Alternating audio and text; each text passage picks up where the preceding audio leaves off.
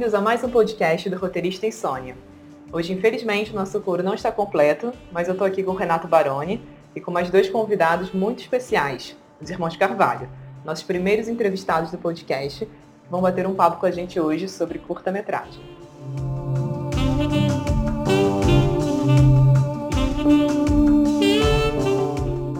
Marcos e Eduardo Carvalho são roteiristas e diretores do Morro do Salgueiro, no Rio de Janeiro, e atualmente trabalham como roteiristas na Rede Globo. Entre seus curtas premiados estão Boa Noite Charles, Chico e Eu Minha Mãe Wallace. Juntos, esses curtas somam um total de 54 prêmios, entre eles seis prêmios no Festival de Brasília, incluindo Melhor Curta e Melhor Direção, uma indicação ao Grande Prêmio do Cinema Brasileiro na categoria de curta-metragem e a seleção oficial no Festival Internacional de Roterdã. Sejam bem-vindos, gente. E aí, como vocês estão? Estamos ótimos, muito obrigado pelo convite. Seremos os primeiros aqui, que honra. Espero que a conversa seja à altura. Eu queria dizer uma pena, infelizmente, o, o Peretti e o Reguete não poderem estar aqui hoje. Acho que esse é um tema que todo mundo queria muito debater, né? A gente vem falando disso há um tempo. E a gente gosta muito de falar sobre curta, mas enfim, os dois tiveram uns contratempos. Mas o Barone está aqui hoje também para comandar esse episódio comigo. E eu queria começar perguntando para vocês, assim, para vocês falarem um pouquinho qual é a relação de vocês com curta-metragem a nossa relação com curta-metragem, ela começou quando a gente começou a, tra a nem trabalhar com audiovisual, mas começou a brincar de audiovisual na infância, pegando câmera e gravando filminho em casa, escrevendo roteirinho de brincadeira, só nós dois. É, e ali a gente nem encarava como curta-metragem, naturalmente, mas era o que era, né? Eram curtas-metragens, alguns média-metragens, mas enfim, tudo flertando aí com esse formato, as limitações do formato e as possibilidades do formato. A gente foi para a faculdade faculdade. Na faculdade, a gente começou naturalmente a se relacionar com o formato de uma maneira, enfim, acadêmica, uh, profissional também. E a partir daí, a nossa trajetória no audiovisual se deu sobretudo né, a partir do audiovisual, todas as nossas realizações, na verdade, até hoje, foram é, no formato de curta-metragem, com algumas exceções só de videoclipe, que tem, enfim, outras, outras linguagens, mas que em termos de minutagem também também está aí dentro. E hoje só a gente está desenvolvendo projetos que não são desse, não são no formato de curta, mas de tudo nosso que já foi realizado está dentro desse lugar.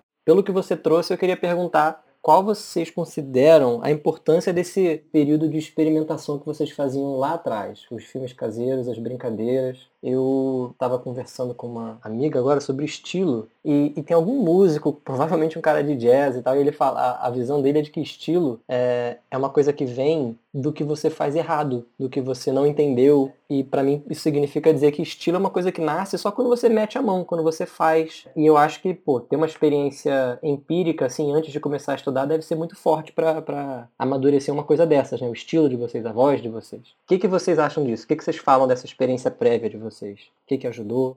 É, é, essa experiência, antes de falar dessa experiência, só um detalhe. Eu desafio aqui quem estiver ouvindo aqui esse podcast a diferenciar a minha voz da do Eduardo. Sei que vai ser muito difícil, né? Não vai ter uma legenda está escrito Marcos Eduardo, mas enfim, somos os irmãos, então de certa forma já é concordar, a nossa voz é parecida. E eu e Eduardo confundimos a nossa própria voz, para ter noção. Se eu gravo um áudio e perco a memória, eu não vou saber identificar muito bem quem foi. Imagina quem estiver ouvindo. Mas indo para a pergunta do Barone, que ele perguntou ali da, da importância da experimentação caseira. Para a gente, essa, essa experiência, eu acho que ela foi bastante crucial em vários sentidos. Primeiro, é, eu e Eduardo, a gente, nosso primeiro roteiro, a gente escreveu ele com oito anos. Ele se chamava O Roubo de Papai Noel. Era uma sátira em cima de filmes como é, Missão Impossível, As Panteras, Titanic, enfim, muito parecido com aquela fórmula do Todo Mundo em Pânico. O que a gente gostava era o que a gente assistia. E isso é importante na, na, na narrativa que eu vou fazer. O que a gente assistia, né? A gente tinha uma, uma referências muito sessão da tarde, muito. Enfim, aquilo que passava na televisão. Eu e o Eduardo, a gente reproduzia aquilo. A gente nunca tinha assistido curta-metragem. Então a gente escrevia esses curtas, veja bem, eles eram curtas-metragem, mas pensando numa lógica de longa-metragem. É que no final das contas, a história acabava ficando curta, infelizmente, na nossa cabeça. Né? O nosso primeiro roteiro foi com oito anos, mas a gente continuou escrevendo roteiros e a gente só conseguiu gravar o nosso primeiro com 14 anos. Foi com uma câmera VHS velha que a gente conseguiu. E dos 14 aos 17, a gente gravava muita coisa. A gente tem filme de 50 minutos, 45, 70 minutos. Mas não tem filme de né, né, nessa época de 10, 15, por exemplo. Porque a nossa forma de pensar sempre foi uma lógica do que a gente via. É, então, a, a, gente acabava fazendo média. A gente chegou até a fazer um filme de 20 minutos, que ficou curto. Na sexta-feira? É, não, não é nem sexta-feira. É um chamado Forrest Gump Histórias de Pescador. é, tá até aqui do meu lado, ele tem 21 minutos. É, e que ele ficou curto mais por obra do destino. O que isso quer dizer? A gente não tinha muitas referências, a gente reproduzia o que a gente, o que a gente via, e a gente ia muito no erro e no acerto. Então, por exemplo, nessa época, como a gente tentava levar a sério, tentar imitar o que a gente via, eu e o Eduardo a gente pesquisava. Então a gente ia lá pesquisar no Google quem foi Lumière, o que é um plano americano, o que é um plano médio, essas coisas. A gente pesquisava isso com 15 anos eu, a gente brincava de fazer uma prova um pro outro. Então, eu, depois que a gente pesquisava, a gente fazia umas perguntas para o outro responder e tal, para ver se a gente entendeu aquilo. Mas, enfim, esse é beabá. De forma que quando a gente chegou, por exemplo, na faculdade para estudar esses elementos é, do ponto de vista técnico, a primeira base a gente já sabia, né? Mas, enfim, o básicozinho mesmo. É, e outras coisas a gente foi descobrindo no feeling também, porque a gente gravou muito, são muitos, é, muitos minutos. E brincando, como o Baroni falou, na experiência, é, você acaba amadurecendo. Então, erros, a gente começou a errar cedo. A gente ah, começou a errar com o nosso primeiro roteiro, com 8 anos, depois de gravando com 14. A gente começou lá a errar muito rápido. E a gente costuma acreditar a evolução, o amadurecimento, ao quanto a gente errou. E quando a gente entrou na faculdade, a gente gravou muitos curtas também, de amigos nossos também, o que nos ajuda a ter muitos erros. Então, acho que esse, esse processo inicial de experimentação caseira nos amadureceu devido aos erros que a gente conseguiu encontrar rapidamente no caminho. E só complementando, ilustrando isso que o Marcos falou, dado momento ele falou bem né, que a gente tentava replicar essa lógica de longa-metragem no curta. Teve uma experiência que a gente teve antes de entrar na faculdade, que a gente se inscreveu num festival online de curtas-metragens, no caso era curtíssima metragem, era de um minuto. Além do que a gente está falando, mas é uma boa ilustração. A gente foi fazer um curta de um minuto, a gente fez, e era na verdade a história de um longa em um minuto, era uma loucura, então ia dando salto. A, a história não dava naturalmente para entender nada. Obviamente a gente não foi selecionado nem na primeira fase, a gente ficou chateado na época,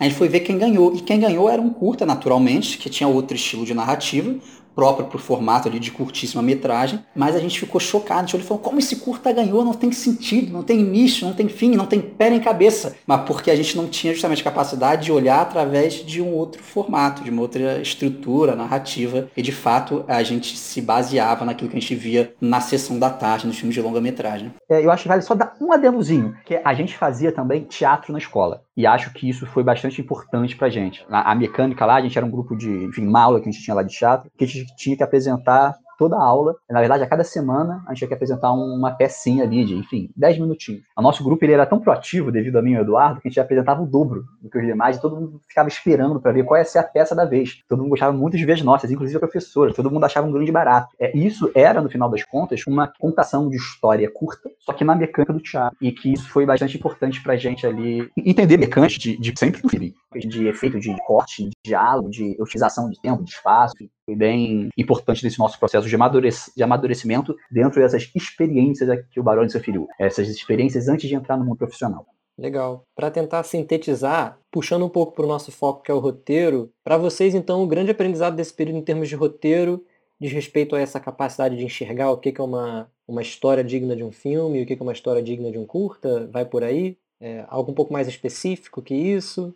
Olha, eu diria que justamente a época, pelo menos a época, como a gente não tinha nem esse olhar de conseguir diferenciar um, formato de, de curta, de um de média, de um de longo, entender que existem é, estilos, enfim, distintos e caminhos distintos para contar a história, a época a gente não conseguia fazer nenhum grande juízo de valor. Mas hoje, olhando para trás, não diria que foi algo próprio algo próprio do formato de curta-metragem, para além, óbvio, da tentativa e fracasso de fazer histórias ficarem curtas, é, o que óbvio é um aprendizado, mas enfim, muito inicial, é, mas talvez tenha valido sobretudo para a gente entender nossos estilos, é, o que nos interessava mais de contar história e exercendo nossa criatividade, basicamente. Só para fazer um pequeno acréscimo, que eu acho que tem uma coisa com tudo que eu acho que foi bem importante, que é o entendimento de o que é vital a cena. Eu acho que é uma coisa que quando a gente escreve curta-metragem, até longa-metragem, a gente costuma se querer, às vezes, se estendendo demais numa cena, num momento, no envolvimento natural da escrita, né? E às vezes a gente tem que enxugar,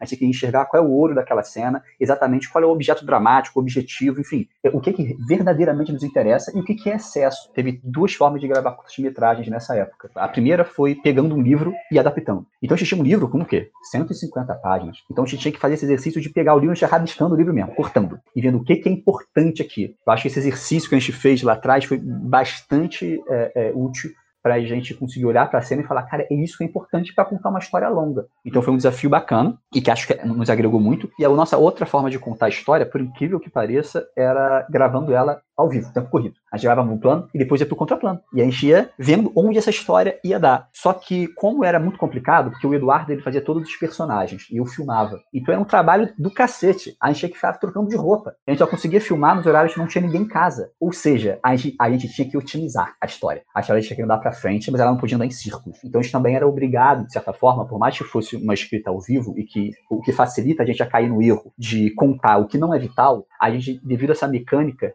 que nos obrigava a ser rápidos e produtivos, a gente fazia esse exercício de olhar o que é vital e o que não é vital. E hoje, olhando esses materiais, independente dos vários erros que ele tem, enfim, pessoas estavam começando a fazer ali, eu acho que a gente conseguiu encarar esse desafio e pensar bastante dentro dele, de forma que a gente saiu dele com, uma, com um bom amadurecimento no que diz respeito a o que é vital a uma cena. Legal, gente. Puxando aqui um assunto, né? Acho que o Eduardo falou ali do festival, né? Que vocês escreveram um filme de um minuto tentando fazer um longo em um minuto e obviamente não foram selecionados. Eu acho que isso é algo que é, as pessoas esbarram muito, né, quando vão começar a fazer curta-metragem. É, existe uma diferença muito clara, né, de estrutura, né, o curta não necessariamente é um longa curto. Aí eu queria perguntar duas coisas para vocês que eu acho que a gente pode até juntar. Uma é sobre referência, né, repertório. Curta-metragem é uma coisa assim muito nichada, né, acho que não chega muito pro público. Geralmente quem tem um contato maior uma galera, né, que tá envolvida com audiovisual. Eu queria saber assim, vocês têm referências de escrita de curta-metragem, né, alguma fonte específica que vocês vão pesquisam? Ou isso se dá né, com a vida, né, assistindo curtas-metragens, assistindo o máximo produzindo. E aí eu acho que a gente pode aproveitar e falar mais especificamente dessas diferenças né, narrativas do curta e do longa, de maneira geral, né? Assim, o quanto, não sei, o curta para vocês tem que já, é, a história já tem que começar, começada, digamos assim, né? Quando a gente começa o curta, a história já tem que estar tá ali acontecendo, não tem tempo desse de um setup, alguma coisa assim, como teria no longa.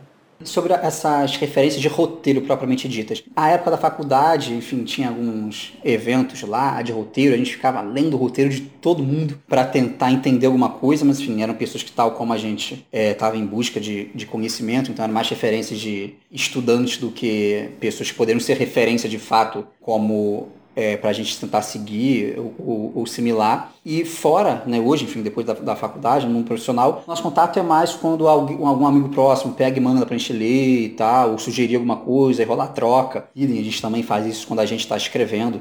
Né? É aí que a gente consegue mais pegar material de outras pessoas, o papel escrito, para ler. Nesse sentido, a nossa pesquisa de roteiro fica é, quase que exclusivamente no campo de extrair da, da tela, né? assistindo a filmes, sobretudo em curta-metragem, curta sobretudo em festival, é, e tentando extrair dali é, o roteiro e, óbvio, além das trocas com os realizadores né, das trocas não só do roteiro, mas do processo é, que acabou vindo depois do roteiro, então transformando ele em outra coisa, porque a gente também tem esse olhar muito de diretor, sempre buscando fazer essa conexão entre o texto e o set e, a, e, a, e, a, e como isso resulta na tela. Então é isso, essas pesquisas acabam ficando mais no campo de assistir e dessas trocas com quem realiza a Tamie, ela usou duas palavras, né? Ela falou referência e repertório. Eu acho que pra gente, os, os curtas-metragens que a gente assiste, eles são mais repertório do que referência. No sentido de que a gente não costuma pegar um filme e falar, ah, vamos fazer isso daqui, ou esse estilo. A gente costuma mais olhar ele e falar, olha, aquele aspecto específico dele pode ser útil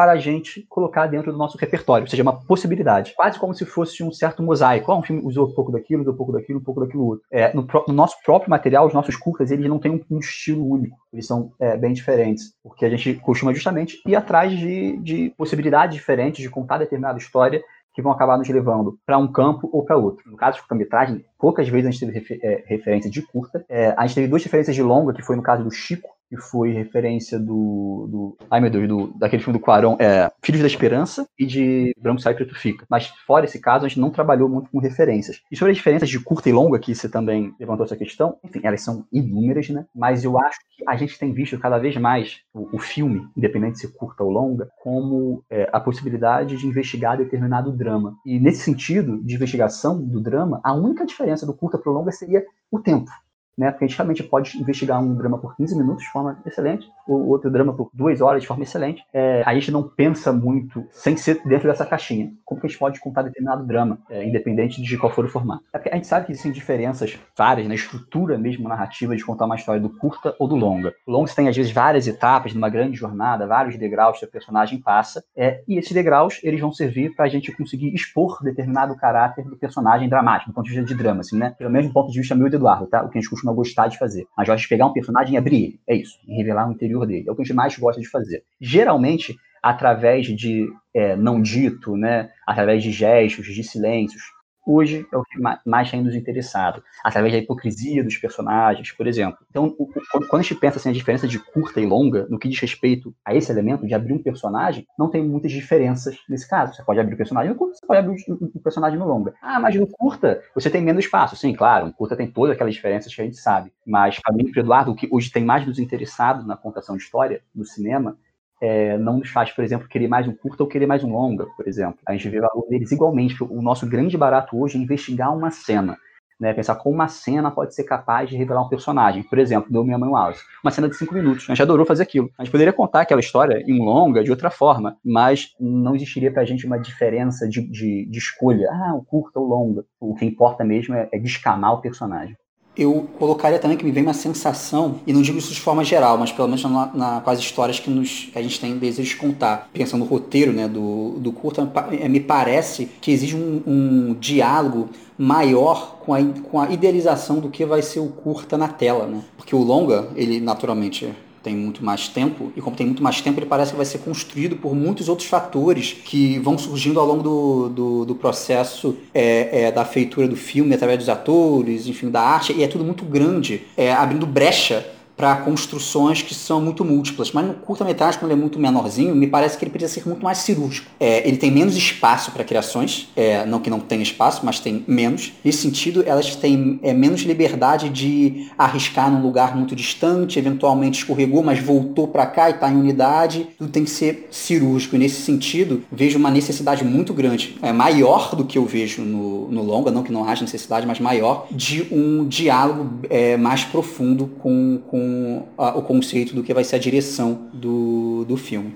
Até pensando na comparação de filme com série, né? Você está ainda menos no controle quando o assunto é série. É comum você ter vários diretores. E aí, talvez você tendo muita gente, você tenha que tomar mais cuidado com esses, com esses escorregões. Você tem que se preocupar mais formalmente com uma, uma rigidez, de estabelecer uma linguagem. Que nem o, o showrunner lá dos Sopranos, que ele dava as regras para os diretores. Eles falavam, eu não quero saber de tracking, não pode ter tracking, não pode ter movimento de câmera que não seja acompanhando alguma coisa. Aí eles vão criando e tal mas ao mesmo tempo existem várias cabeças, é, a, a, coisa foge um pouco do controle, e eu acho que até a gente, enquanto espectador, exige menos de uma direção numa série. Né? Às vezes, se você vê um filme com uma direção de cinema, e se aquele mesmo filme, aquela mesma história, tivesse tido uma direção, entre muitas aspas, de série, a gente ia achar mal dirigido. E se fosse na série, a gente acharia bem dirigido. Eu acho que às vezes o curta vai para outro extremo, né? Tipo, o negócio é tão pequeno, tem que ser artesanal, tem que ser tudo muito construído, com muita, com muita precisão. Né? O negócio é pequeno, então cada, cada cada frame tem que valer de alguma forma, cada plano, né? Você, ao mesmo tempo que pode se dar esse trabalho,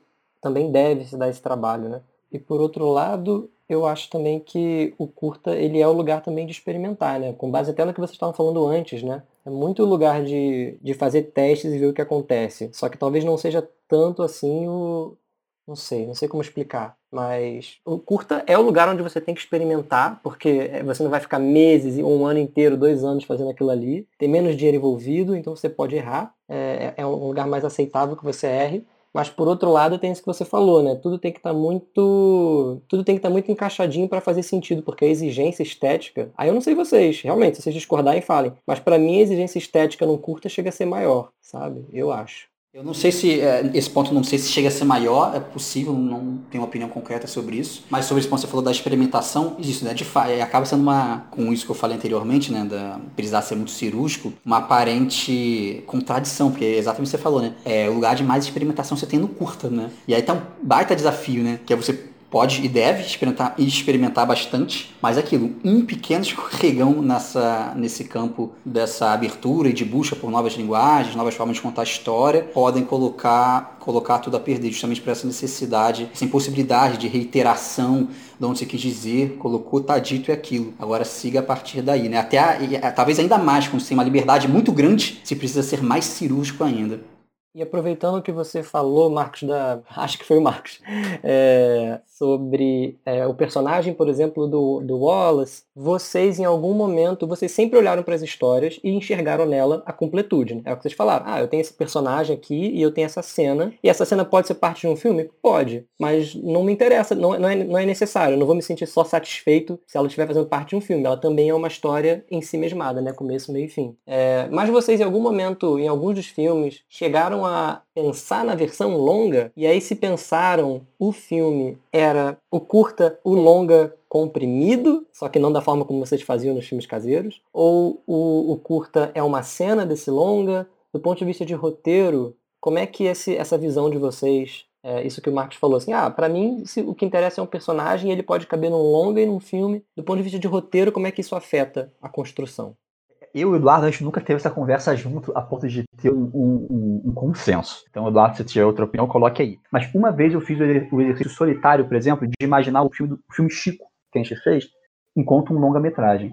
Eu não consegui ter essa visualização. É, claro, seria uma outra estrutura narrativa. Mas o que me interessa, por exemplo, no filme Chico, é que a gente tem uma jornada de uma mãe que, que ela não é vista. Ela faz alguma coisa, ela está preparando determinado objeto ali, usando metais, usando cordas, a gente não sabe o que é, e que é revelado lá no 15 minuto do filme. Isso não se sustentaria, por exemplo, num longa-metragem, naturalmente, a personagem passar duas horas fazendo alguma coisa. A gente não faz a menor ideia do que é, sem um outro elemento narrativo que sustente essa personagem. É, a gente precisaria de algum caldo para mexer aí. Claro, a gente está comparando um curta com a hipótese de um longa. É, mas quando eu, eu penso isso, eu, eu, começo a me responder, cara, eu vou precisar de tantos elementos novos que a história vai ser outra. Então eu não penso como, nossa, vai ser aquela história, é, versão longa. Vai ser uma outra história. Eu vejo isso, vai ser uma história. A ponto que eu vou ter que construir uma personagem, que é a protagonista ali, a Nazaré, outros elementos, elementos novos.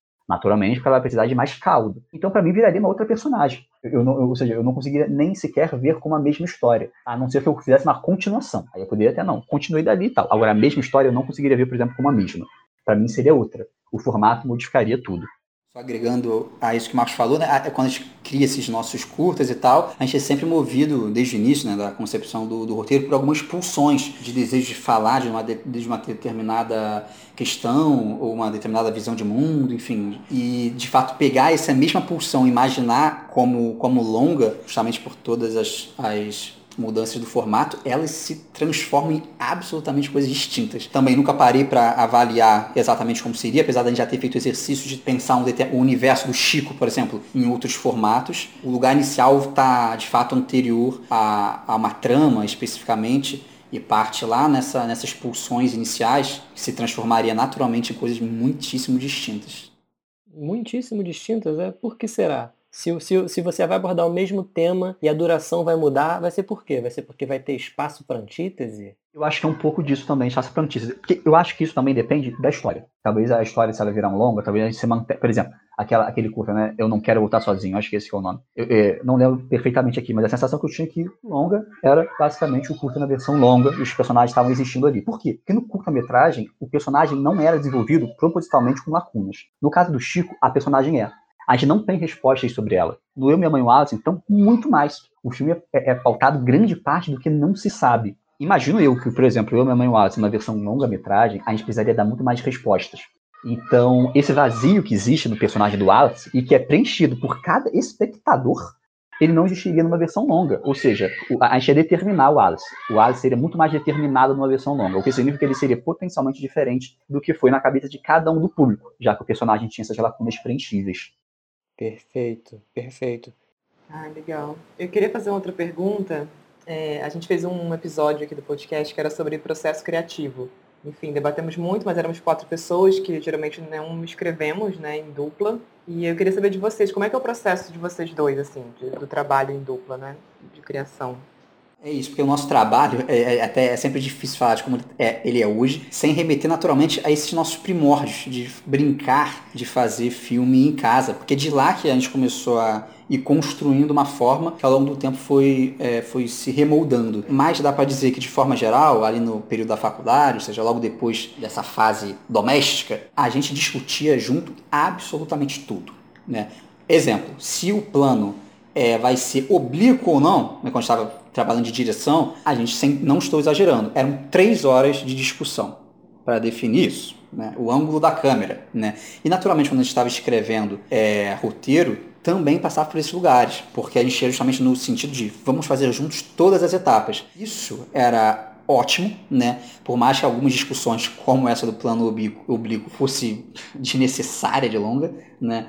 É, porque era algo novo, então a gente estava crente que era aquilo ali, que era naquilo que a história está contada, mas isso nos criou uma loja que é o que? Tudo que a gente coloca na história, a gente, como nós somos dois, a gente precisa sabatinar e passar por um consenso. E para estabelecer um consenso, a gente precisa defender muito bem aquilo ali. Né? E para além de defender, porque é, como há subjetividade na mesa, às vezes não é sobre entender qual é a melhor sugestão, a minha ou a sua. Muito pelo contrário, é entender melhor o que está antes das ideias, entender quais são as premissas da história, que é ali que está a resposta. E a gente era obrigado a melhorar, a entender né, com mais clareza exatamente essas premissas. E no momento que a gente entendia essas premissas, a gente conseguia olhar para as sugestões e falar: ah tá, é essa, porque esse é o caminho pelo qual a história, o projeto é, é, é, deseja passar. E, e, até hoje, apesar da gente hoje, no, no, quando gente escreve, a gente se dividir, vai para lá uma cena, pá, e volta para a gente ver junto e chegar a, um consenso, a gente já entende que antes disso, a gente já tem premissas que precisam estar estabelecidas. E elas estão sempre estabelecidas. Conclusão dessa história, a gente acaba tendo, por trabalhar em dupla, o privilégio de se, se obrigar a entender muito bem cada vírgula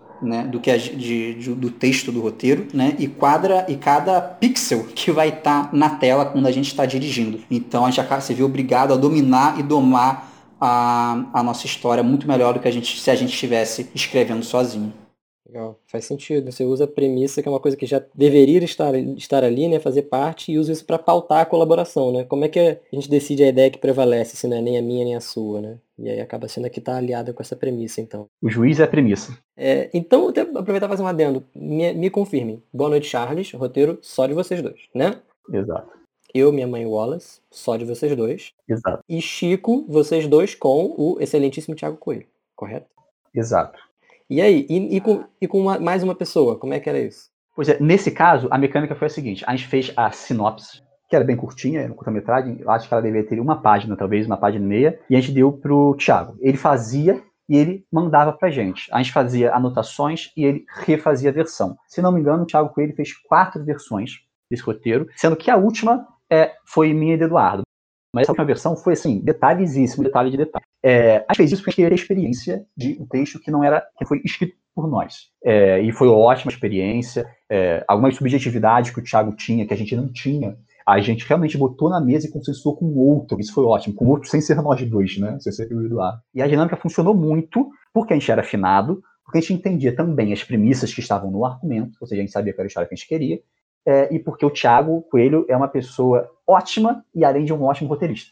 Então fluiu muito bem, como se a gente estivesse fazendo entre nós três. É, desculpa, como se é, eu e o Eduardo estivesse faz, fazendo junto. Foi muito semelhante a dinâmica. É, então funcionou muito bem.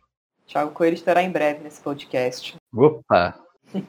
E isso que você falou, porque eu acho que essa experiência que eles mencionaram é super válida, né? Em algum momento você pretende falar, né, também, puxar o assunto de dicas para para quem está começando, né? Porque, porque eu acho que para quem quer dirigir e até para quem quer escrever, saber puxar uma coisa que já existe é bom, né? E vocês no começo vocês fizeram uma coisa que eu acho impensável, né? De filme caseiro, tipo eu vou adaptar, né? Que, ou então fazer fanfic e tal. E, e eu acho que é uma boa forma de aprender, né? Você pegar uma coisa que já está consolidada ou então trabalhar com alguém, né? Que, que também entende da área, porque sempre cresce muito nessa de de compartilhar ideias, né? Pode ser compartilhar ideia ao vivo, que nem vocês fizeram com o Thiago, ou que nem vocês fizeram lá atrás, que eu acho maravilhoso, que é pegar texto e adaptar. Uma boa dica para curta que eu vejo pesquisando na internet é você puxar um conto e adaptar a história de um conto é, para fazer um curta. Enfim, é só isso que um adendo que eu achei que era válido de dizer que eu acho que é uma experiência muito boa isso que vocês tiveram. Muito boa mesmo. Eu ia pedir para acho que a gente tem um tempinho ainda, se vocês puderem contar um pouquinho da história da, do Bono de Charles, que aliás é um curta excelente. Quem não assistiu, assista. Vamos falar depois onde encontrá-lo. Enfim, vocês ficaram muitos anos, né? Um curta de stop motion, que refizeram o roteiro muitos anos depois, reeditaram. Enfim, se vocês puderem contar um pouquinho como é que foi essa experiência também, acho que ia ser legal. Sim. O, o Boa Noite Charles ele é um bom. Muita gente fala né, que ele é um retrato de fazer audiovisual é, no Brasil por conta dessas dificuldades de produção e tal. E a gente acrescenta algo que tem né, é, no que se traz também, que é a gente está sendo tem sido uma das nossas primeiras histórias também. Então a gente não, não dominar bem o que a gente estava fazendo. E é, acho que talvez esse, esse seja um dos maiores retratos do filme. A gente resolveu fazer um curta-metragem de stop motion, sem não sabia nem ligar uma câmera fotográfica, a gente só trabalhava com essa é, VHS, né? A gente escreveu esse curta-metragem, talvez tenha sido o primeiro curta que a gente pegou e falou, vamos escrever um curta-metragem, paciência do que era isso, porque a gente já estava na faculdade ali no primeiro período, a gente foi escrever um stop motion expressionista, sei lá o que, com base de meias informações que a gente pensava que tinha. É, a gente foi lá fazer. A gente fez, uh, inclusive inscrevemos num concurso de roteiro que tinha na universidade, e os professores, pô, meteram pau, falaram muito mal do roteiro, papapá, é, que era cheio de bife. E nós, né, jovens, né, crentes que são capazes de tudo, a gente já falou, o quê? Não, não, vamos fazer esse filme aqui, vai ficar maravilhoso. Vamos lá. É, pelo nosso, pela nossa honra. É, e de fato, eles estavam certos. O roteiro era, assim, era ruim, era bem ruim, né? Muito ruim. Enfim, mas além do roteiro ser ruim, a gente não tinha capacidade de produção. Fato concreto é que a gente foi executar o filme, não conseguiu, e a gente teve que ir mudando o roteiro ao longo do tempo. Esse foi o principal exercício de roteiro que a gente fez nesse nesse filme. Como tem uma história que tem início, meio e fim, e agora tira essa parte, tira aquela parte ali, tira aquela parte ali, porque esse curta não pode ter 15, agora tem que ter 14, agora tem que ter 10, agora tem que ter 5 minutos, a gente não tem mais tempo nem vontade de fotografar. Então foi um exercício narrativo muito curioso. Porque apesar do, de, no primeiro momento, o roteiro não ter pé nem cabeça, e quando eu digo isso, eu digo que ele não estava amparado em técnicas, em estruturas de contar uma história, ao longo do tempo a gente foi ganhando essa experiência, mesmo que minimamente, na universidade. E foi tentando retirar, de, de, decepar a história, dando conta disso em algum grau. Fato concreto é que, enfim, a gente desistiu de, de fazer o filme, mas é, como justamente faz é, é, referência, a gente descobriu na faculdade, a gente percebeu que há formas de escrever roteiro que não são só no papel, no, no processo de pré-produção, é, mas que sobretudo, sobretudo não só né, nos, nos processos de documentário, o roteiro, por vezes, né, não sempre, mas são feitos na, na pós. Né? A partir dessa experiência, nos abrimos formas de pensar e descobrimos como solucionar o filme na pós, ou seja, de fato um processo de busca de, de incapacidade, sobretudo, de escrita, mas a partir daquilo que a gente foi descobrindo ao longo da, do nosso amadurecimento na faculdade, tentando dar jeito. E por fim, felizmente, nos, aos 49 do segundo tempo, conseguimos. Pois é, felizmente mesmo. Foram alguns anos fazendo aquilo, né? Que bom que rendeu. Não, filme excelente. Alguma coisa que você falou do Boa Noite Charles me fez lembrar, espero que vocês não se incomodem de eu trazer, mas me fez lembrar da Alegoria da Terra. Pode trazer tudo. do Alegoria da Terra. E eu já tinha, eu já tinha reparado uma coisa curiosa, é, que é, dos três filmes que vocês que, que, a gente reassistiu aqui agora para poder bater o papo, né? Os três eles têm ali no título uma coisa muito de estrutura clássica de filme, de, de narrativa como um todo no título você tem o nome do seu protagonista. Já costuma sugerir que você tem uma estrutura de protagonismo, nem sempre é o caso. É, mas você tem lá Chico, Chico, mesmo que ele não seja talvez o protagonista, o título dos filmes de vocês já me passa uma sensação de que vocês se preocupam muito com unidade. Casa com o que vocês acabaram de falar sobre premissa, sobre vocês sempre estarem atrás de uma premissa. Eu queria saber de vocês até onde vocês estão tão cientes desse processo, né? Boa noite, Charles. O Charles está ali. O Charles, de alguma forma, mesmo que no final não tenha mais sido, ele era o centro da história. O Chico também, a história começa com nascendo, termina com voando. O Eu, Minha Mãe e o Wallace. Você tem ali também o nome dos personagens. Você começa com uma foto, você termina com uma foto. É...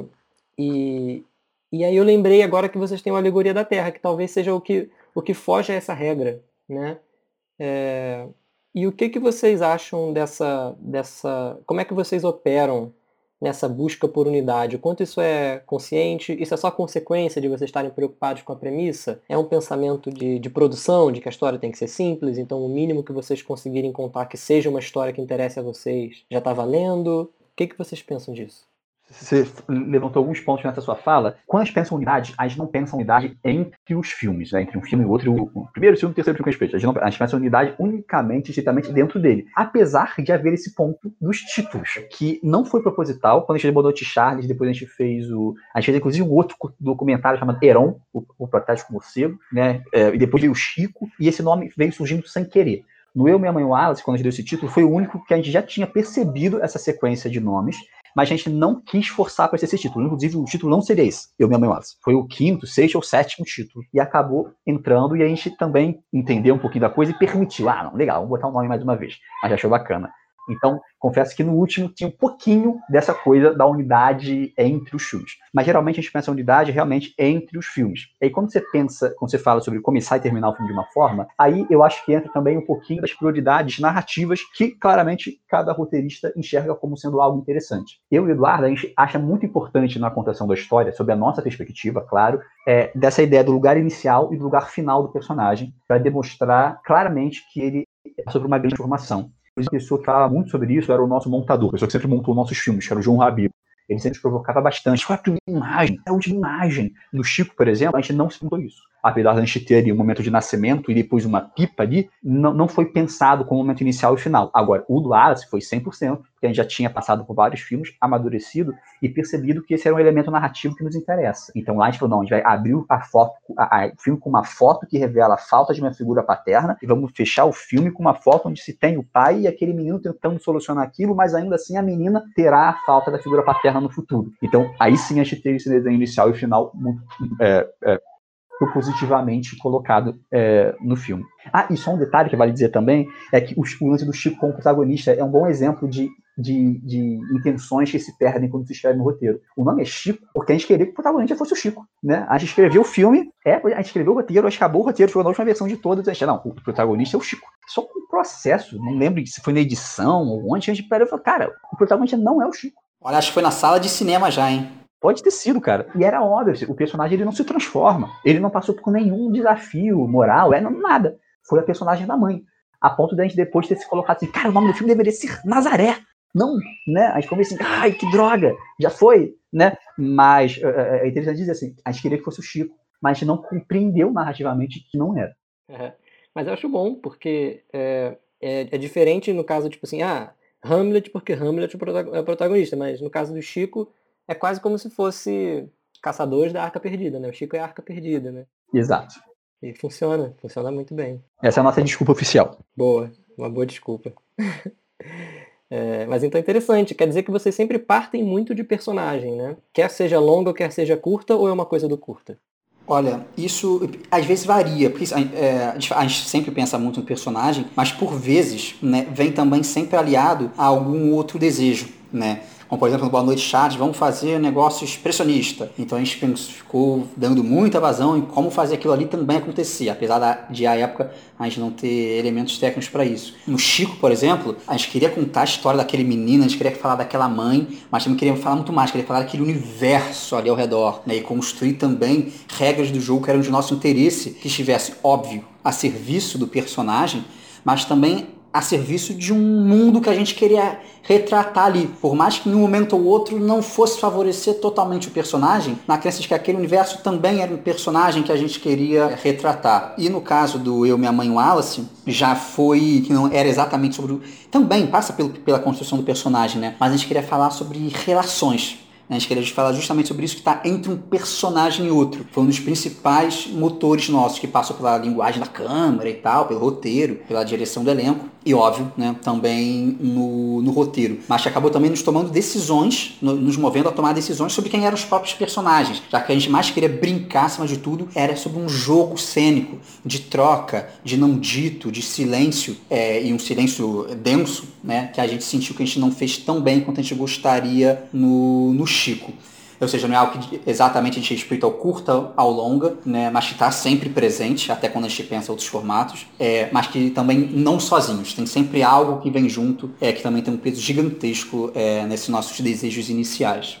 É, e só uma forma de ilustrar isso que o Eduardo falou, no Eu, Minha Mãe Wallace, por exemplo, a gente tem alguns planos que estão no filme, por exemplo, que está sem foco, ou que está quebrando o eixo. É, várias coisinhas técnicas assim que a gente vai falar, não, esse plano não deveria ter ido mas a gente, na, na, edição, a gente bancou esses planos, porque eram os planos onde melhor evidenciavam quem eram esses personagens, ou, como o Eduardo bem colocou, a relação entre eles. Porque realmente o nosso foco é isso que a gente quer ver. A, a, a gente gosta de ver, cara, o personagem se desnudando, nu na nossa frente. Isso nos interessa. Se o plano, o foco, não sei o que, o tempo, isso acabou se tornando, hoje pelo menos, as segundas prioridades, igualmente importantes. Mas, em primeiro lugar, vem esse nosso, nosso prazer em conseguir contar um personagem, a relação é, difícil entre dois personagens e por aí vai.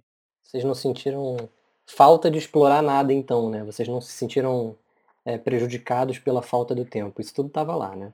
Tudo que vocês queriam fazer estava lá na proposta. Sim, acabou ficando. Sempre, ó, né, todo filme que a gente faz, a gente sempre estoura o tempo que a gente desejava, todos. Né, o Chico ficou com 23, a gente queria que ficasse com 15, ali a gente chegou bem. O Eu e Mamãe Wallace ficou com 18 e o nosso desejo era 15, mas a gente falou, tá, sobretudo para passar em festival, tem essa coisa de limite, aí se passar de 25 já começa a ser um problema, mas gente foca no 20. É, mas sempre a gente retira algumas coisas, né? É, mas que no final são coisas que a gente gostaria que tivesse, mas que faltou a gente dar uma afinada na nossa própria mão ali, é, na direção do texto, para condensar né, é, e fazer valer de maneira mais, mais objetiva. Mas de forma geral, de fato, nunca faltou algo que a gente precisava que estivesse na história, sem a qual a história não seria contada, etc. Óbvio, só na Alegoria da Terra, que o Renato citou, que foi um desastre ambulante, né, que o roteiro não foi filmado, mas é um, é um filme que nem rodou, então a gente, por vezes, nem, nem conta.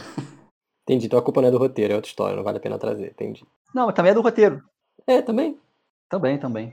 Mas aí é uma questão de escopo, né? Existe uma relação muito direta entre o roteiro e, e a direção, por mais que o roteirista não seja o diretor. Eu acho que desde que a gente começou a escrever essa história, ela já, desde o roteiro, ela já não era muito bem filmável. Não tinha uma proposta clara de linguagem, enfim, que já tinha que estar no roteiro colocado e não tinha. Então, muitas das intenções das personagens se perdem, se perderam no ar. E vale agregar isso também, que acho que pode ser bacana falar, que nos nossos processos de curta-metragem, algo que a gente sempre fez e ao longo do tempo a gente passou a fazer mais conscientemente, foi criar lacunas no, no roteiro que eram elementares para a contação daquela história, que precisavam ser é, preenchidas no processo de direção. Óbvio, quase todos os processos de roteiro têm isso, né, em um nível ou outro, mas é, a gente sabia exatamente como a gente queria suprir essa lacuna. É, a Ponte trata quase uma parceria da, de, de contar mesmo é, pontos que olhando na tela a gente pode atribuir ao roteiro, mas que acabam também, sobretudo no Eu, Mamãe Wallace, passam também pelo processo de, de direção. Contudo, nesse filme que a gente citou, né, no Alegoria da Terra, como a gente fracassou no processo de direção, aí de fato o roteiro passou a estar tá absolutamente capenga, porque ele estava dependente, ultra dependente, né? É, mais do que seria o normal do, da direção funcionar. Faz sentido como uma coisa que, tipo, é, é, é legal de você explorar no curta e é muito arriscado de como roteirista profissional, essa, essa dependência, né? Total. Muitas, né, o mais comum, o mais seguro é você escrever pensando assim, aqui tem algo que funciona e esse algo pode ser pode ser incrementado, né? Mas é legal também essa forma de pensar, essa coisa das lacunas. Faz, faz bastante sentido. Sim, e complementando isso que você falou, Renato, hoje a gente escrevendo para a TV, a gente faz exatamente o processo oposto. Toda cena que a gente vai escrever, a gente olha e fala, não deixemos brecha para que não esteja na a, a intenção que o ator vai dar. Então vamos colocar aqui uma palavra para deixar claro que a intenção é essa, sem que deixe em aberto para um dia feliz ou infeliz do diretor, do ator, porque sempre acontece. Bom, gente, a gente tem um segmento aqui no podcast, a gente sempre tenta encerrar dessa maneira, que é pedindo para, enfim, vocês darem dicas para roteiristas iniciantes. É, acho que a gente pincelou algumas coisas né, ao longo do episódio, então se vocês puderem falar aqui, né, que dicas que vocês dão para quem está começando a escrever curtas metragens. Olha, uma dica que eu diria que cada vez mais eu tenho achado importante é uma dica para roteirista: dirija e atue. Sobretudo nesse primeiro momento. Porque o, o, a feitura do cinema ele não é um processo industrial mecânico, pelo menos não deve encarar dessa forma. É, e eu acho que o, o que o roteirista escreve? Roteiro? Não. O roteirista escreve cena. Onde a cena acontece de verdade? No set. É lá que a cena acontece. É lá que a mágica brota. O roteirista prepara a mágica. Eu acho que se ele não compreende o set, se ele não compreende o, o, o desafio de um ator, o desafio de um diretor, ele vai estar preparando uma mecânica que potencialmente vai estar anotada e preparada no roteiro, que talvez ela não funcione, talvez ela não se aplique. Viradas de personagem que talvez sejam excessivamente rápidas ou excessivamente lentas. Momentos que aparentemente são fortes, mas na cena talvez não aconteçam. Eu acho que dirigindo, atuando, o roteirista tem muito a amadurecer. Claro, nesse primeiro momento, né? Ou seja, dica para roteiristas iniciantes. Se você já é macaco velho, claro, não estou sugerindo que você vá dirigir, né? Mas eu acho que para o momento inicial, eu acho que é muito aprendizado.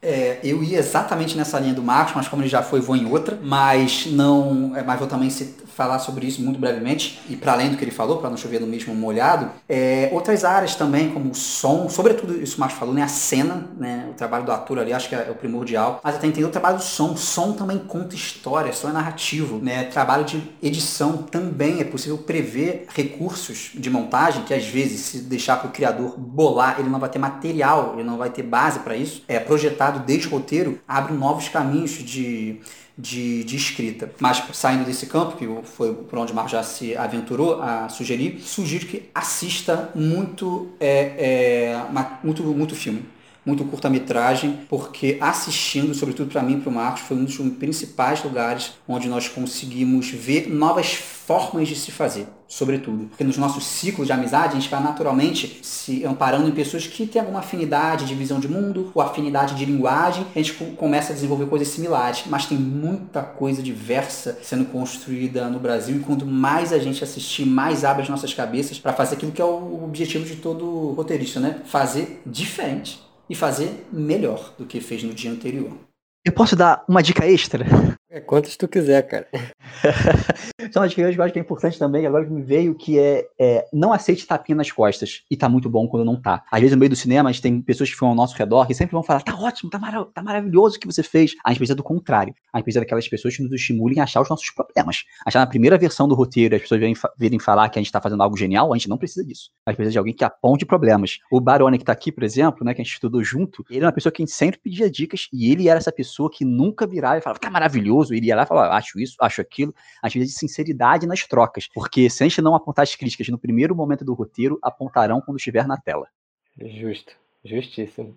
Bom, isso o Eduardo falou sobre assistir, né? Muitos curtas. E aí, que lugar vocês indicam para a galera ir assistir curta? Plataforma, sei, festival mesmo, eu acho a gente custou muito a, a se aventurar no, no, universo dos festivais, porque, enfim, é algo que é um circuito relativamente elitizado, distante das, das cidades, para um público mais de classe média e tal, e a gente nunca se sentiu, ah, nunca teve muito desejo de ir. Quando a gente começou, a gente começou justamente a descobrir o que estava sendo feito por aí. É, então, acho que frequentar festivais, e, e sobretudo festivais diferentes, né?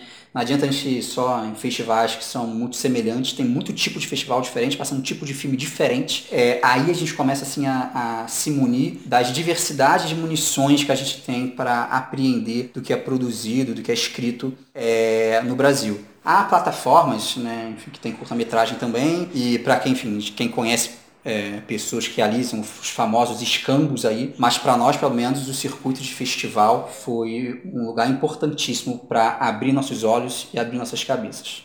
Perfeito. E hoje em dia, agora com a pandemia, é uma tragédia que os festivais não sejam presenciais, mas por outro lado eles se tornaram muito acessíveis, né? Tem muito festival acontecendo 100% virtual e muitos gratuitos, né? Exato. Então não deixa de ser uma oportunidade aí de construir mais cabedal nesse período de pandemia. Bom, e hoje a gente falou aqui, né, muito, obviamente, de Boa Noite Charlie, Chico, Minha Mãe Wallace, e onde que a gente pode assistir os curtas de vocês? Olha, eles estão todos no YouTube. Antigamente a gente deixava eles trancados, mas hoje a gente resolveu, hoje não, né, alguns poucos meses, a gente resolveu deixar aberto, curta-metragem é para ser visto. Então, se a pessoa jogar no YouTube, ela vai achar. Mas caso a pessoa não ache, ela também pode mandar uma mensagem no nosso Instagram, no nosso Facebook, nos achar, que a gente manda para quem quiser ver, manda para quem quiser exibir, seja em sala de aula, seja onde for, a gente manda. Curta é para isso. Legal. Papo excelente, né? Abrimos Ótimo. com o pé direito nossa porta aqui no podcast convidados. Que honra nossa. As próximas conversas ouvirei. Eba. Por favor, queremos essa audiência. E queremos vocês de volta para falar só de filme caseiro. Opa, maravilha para falar do olhar da direção sobre, né, porque tem muito mais, dá para mergulhar muito mais nesse assunto, né, que vocês já evocaram, e também do olhar da produção, né, porque vocês também produzem, não só o de vocês, como também o dos amiguinhos, né, que eu lembro bem. Sim, olha, rende muito mesmo. Rende né? muito, foi ótimo que, enfim, né, nós somos quatro roteiristas aqui fazendo esse podcast, né, que de maneira geral nos aventuramos muito pouco em direção e outras áreas, e foi muito legal esse papo com vocês, né, trouxeram, não, muitos insights, né, de outro, enfim, outra visão sobre escrita também, bem legal. E acho que depois aqui dessa uma hora, uma hora e pouquinho conversando, não acho que é tão difícil diferenciar a voz, não. Será? Olha, eu acho que eu vou confundir quando eu ouvir esse podcast, mas Meu Deus, é, quem sou eu então, né, pra falar que eu diferencio, mas tudo bem. a minha mãe é gêmea, né, e aí ela, enfim, obviamente nunca confundi ela pessoalmente, mas voz eu confundo o tempo inteiro, telefone também. Ou quando eu só escuto ela falar, tipo, às vezes eu acho que é minha tia, nossa. Ô, louco. Mas é isso, gente, foi maravilhoso, muito, muito, muito obrigada por terem vindo aqui hoje, emprestado esse tempinho pra gente. O prazer foi todo nosso. E é tempo, e é tempo útil, né? Tempo que não se perde, né? Tempo que é, otimiza os nossos tempos futuros. então tá bom, então é nós. Por muito mais papos como esse. Sim, até a próxima, muito em breve. Até. Valeu, beijo em todos. Esse foi mais um episódio do Roteirista Insone. Queria agradecer mais uma vez a presença dos irmãos Carvalho, que estiveram aqui com a gente hoje, falando sobre curta-metragem. Ao Renato Baroni, está sempre aqui comigo, comandando esse nosso pequeno show. E é isso, até o próximo episódio. Sintonizem aí no Spotify ou na sua plataforma de preferência.